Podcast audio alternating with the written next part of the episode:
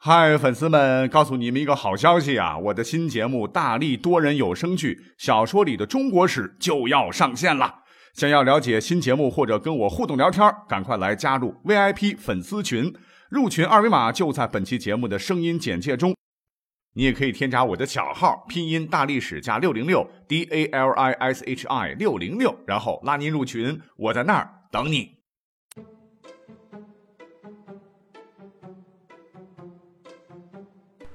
大家好，欢迎收听本期节目，真是想死大家了哈！有一周将近没有上传节目了，因为一直感冒发烧嘛，啊，假也请了，在家静养。特别特别感谢听友们对我身体的关心。那么这两天又吃了听友给我提供的这个中药方子啊，真的感觉好了不少啊。那每个月呢，我们要上传节目是十二期啊，这两天我也是通宵达旦在赶节目啊，终于赶制出来了，所以我会在明天晚上的十二点之前全部上传完毕。我们言归正传，今天说什么呢？那一直以来啊，有很多听友啊向我来提供节目的素材啊，其中有一个哥们儿啊，一直是这个锲而不舍啊，是老让我来讲讲古人是怎么刷牙的。其实怎么讲呢？我之前好像是介绍过啊，不过就是蜻蜓点水啊，可能是太过简单了。哎，也想一想。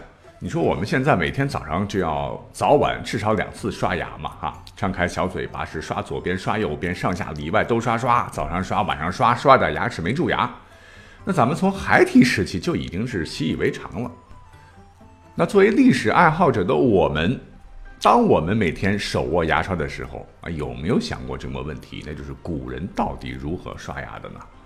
其实这位听友提的挺好的啊，我们不应该觉得这个题不小就不做。应该本着一个探索的精神，哈，把这件稀松平常事给整明白。但我保证，今天的内容真不少啊，因为这里边体现着古人的大智慧。这样吧，啊，我们就先来看一看，没有发明刷牙工具之前，我们的古人们是如何来清洁口腔的吧。那么找了找很多资料了哈，首先在《诗经·卫风·硕人》当中有句话讲得很好，是形容美女牙齿的哈，要牙齿齿如护膝，什么意思？就是形容牙齿要整洁洁白，牙齿要如护子儿白又齐。这个护膝就是护瓜的籽儿。那么也看出古代其实对于牙齿的这个清洁啊健美，跟现代人一样，要求都是蛮高的呢。既然有这么高的要求啊，怎么能够让自个儿有一口洁白健康的牙齿呢？哎，古人真有招。在儒家经典《礼记》中就曾说啊，说鸡出名，咸于数。而且在古代孙思邈著的这个《备急千金药方》当中也说啊，每旦以一撮盐内口中，以暖水寒，口齿劳密等等。那个时候的人们已经就有了漱口的习惯啊，在几千年前，用盐水、浓茶呀或者酒啊，然后当漱口液，哎，这都是古人们在生活当中积累出来的宝贵经验哟。其实我们现在分析一下，真的很有科学性啊。你看盐，它呢具有清洁杀菌的功效，而且茶水本身就有这个脱牙垢的功效嘛。酒那更别说了，酒精可以干嘛呢？不是也有杀菌作用吗？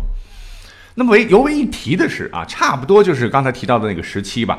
你知道另外一个文明，这个古罗马当时他们是怎么漱口的吗？啊，他们当然也含东西了，但肯定不是盐，不是酒，不是茶叶。那那茶叶他们那没有啊。各位可以猜猜，嗯，告诉各位啊，是他们是早晚含新鲜的尿液来保证口腔健康。当然，现在医学认为尿里边的这个氨呐，它确实有清洁作用。可是你含在嘴里面，哎，好好在我们的古人没有采用啊，真的是好明智啊。除了这些个哈，咱们古代的医学家呢，还给我们提供了至今能用到的固齿打法，真的非常有效果啊。你可以好好听听。那么在东晋时代，有位道教学者，著名的炼丹家、医学家，唤作葛洪啊。他在这个《抱朴子内篇》中就提到。说早晨啊，叩齿三百下，永不摇动。那么唐代呢，有本书叫《养生方》，中也指出啊，朝夕啄齿，齿不取。也就是说，有事没事的时候呢，啊，咱们可以让咱们的上下两排的牙齿有节奏的碰一碰啊，然后略纹声声响，然后连续数十下啊，喳喳喳喳，既可以活动我们的面部肌肉，又可以保护牙齿。哎，这也是经过现代科学证明的啊，这种叩齿的方法可以产生生理上的什么良性刺激，促进牙床、牙龈的这个血液循环，改善牙龈组织的营养，使牙齿呢变得坚固而有光泽，并且延缓老人的牙齿松动和脱落。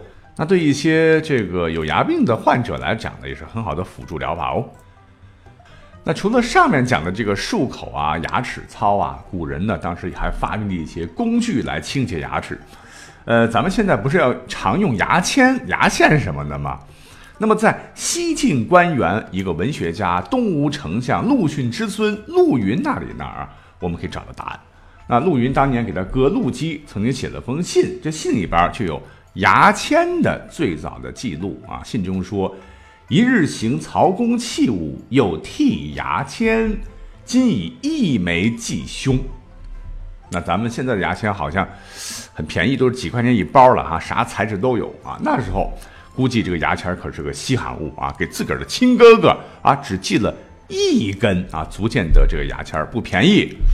那么这里边的牙签呢，只是最早记载了哈，具体。什么形制材料不可考啊？但是据我猜想，肯定得是名贵的材质，比如说犀牛角、大象牙制作的啊，专供贵族使用的物件。虽然说啊，这是最早见于史册的“牙签”这两个字的由来，但是啊，类似牙签的这个清洁工具可能比晋朝还要早得多。为什么呢？根据1976年在江西南昌市发掘出的这个汉代、三国、东吴时代的。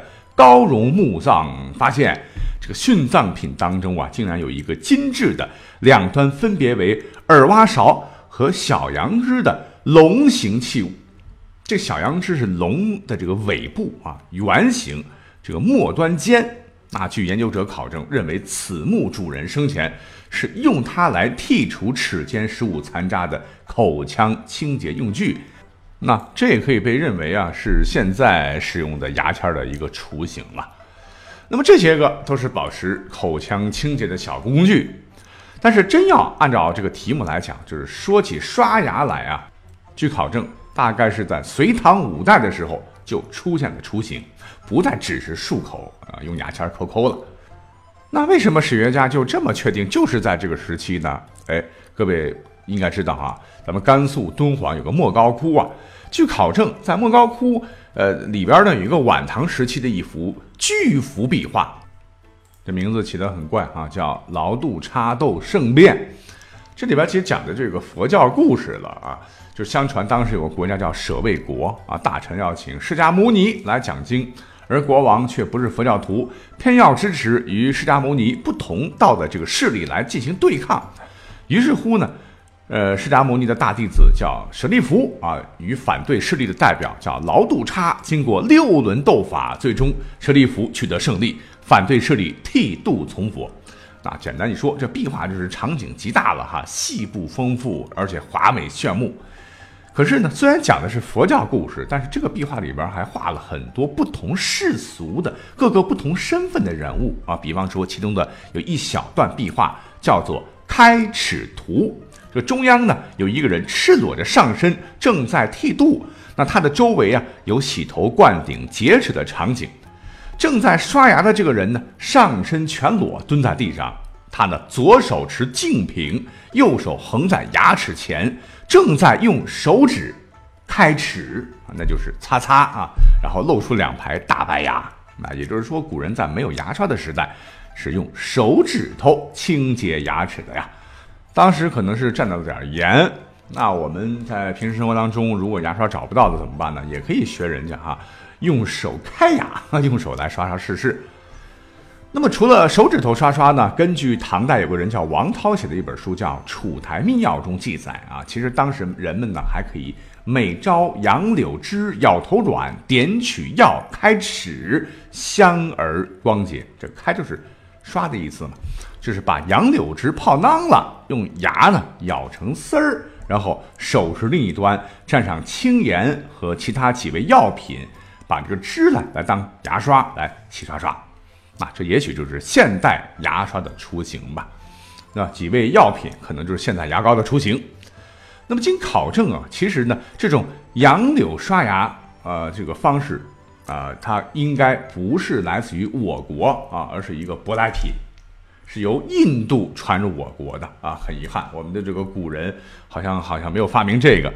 那么有人认为呢，他可能与这个佛祖释迦牟尼给弟子传授卫生有关。那在这里啊，我可以讲一个这样一个传说故事了啊。传说这个释迦牟尼佛向这个弟子讲道时啊，就发现围在他四周的弟子们在开口说话时啊都有口臭啊。于是释迦牟尼佛就给他们另外传授了卫生课啊。他说：“汝等用柳枝剔牙，可除口臭，增加味觉，可得物力也。”这释迦牟尼在当时的菩提树下弘扬佛法啊，顺便教导弟子们消除口臭的方法。至今呢，这印度的底层老百姓啊，在早上还是会用这个树枝或者木片儿呃剔牙或者是刷牙。后来呢，印度人这种用树枝来消除口臭的秘方，就随着到访的佛教僧人才传入了我国啊，就这么来的。好，那说了这么多。那真正跟现代相似的这个牙刷、呃蘸牙膏、刷牙这个差不多的情况，在古代出现在什么时候呢？哎，这就让我们很自豪了。哎，根据一九五四年的这个考古发掘，这个从公元九百五十九年的这个辽代墓葬当中出土了这个骨质的牙刷柄，可以断定，这应该是世界上最早牙刷的实物。换言之，咱们国家呢，最先使用牙刷的国家是世界公认的，而这个欧洲啊，发明牙刷的时候已经是一七八零年了啊，是由英国的一个皮匠叫威廉·爱丽丝于一七八零年在伦敦首先发明的，这已经比我们中国就晚了 N 年了。呃，总总之吧，就是宋辽时期就是发明了跟现在很像的这个牙刷啊，还有还有牙膏吧啊，每天这故人们就可以开心刷牙了。那么到了南宋啊，就有了专门制作、销售牙刷的店铺，用骨、角、竹木等材料来制作。那制作出的这个牙刷跟现代已经非常接近了。那牙刷有了啊，刚才讲了哈，你也不能是干刷呀，哈，得涂上什么青盐呐。刚才提到了，还有一些调制的几味药品呐，基本上就能满足大家的需要了。那除了这些个呢，还有更简便的哈，更方便携带的牙粉。其实，在唐代呢，也就有了。比方说，北宋著名的文学家叫苏轼，就曾经记录过如何配制牙粉的。他写的这个方子是用松枝和茯苓做原料，晒干捣磨，拿小筛子筛后，以器具装起，储作漱口用。宋代呢，有一个大发明家、文学家叫沈括啊，他也说倡导大家用牙刷器物蘸清水，撒上牙粉以刷。啊，你听听，多高级啊！所以啊，你别看啊，古代好像这个生活条件没有咱们现在这么丰富啊，好像挺艰苦的。但先人们为了清洁牙齿啊，竟然把刷牙玩出了这么多的花样，哎，真是让我们大开眼界，不是吗？好，感谢各位的收听，我们下期再会。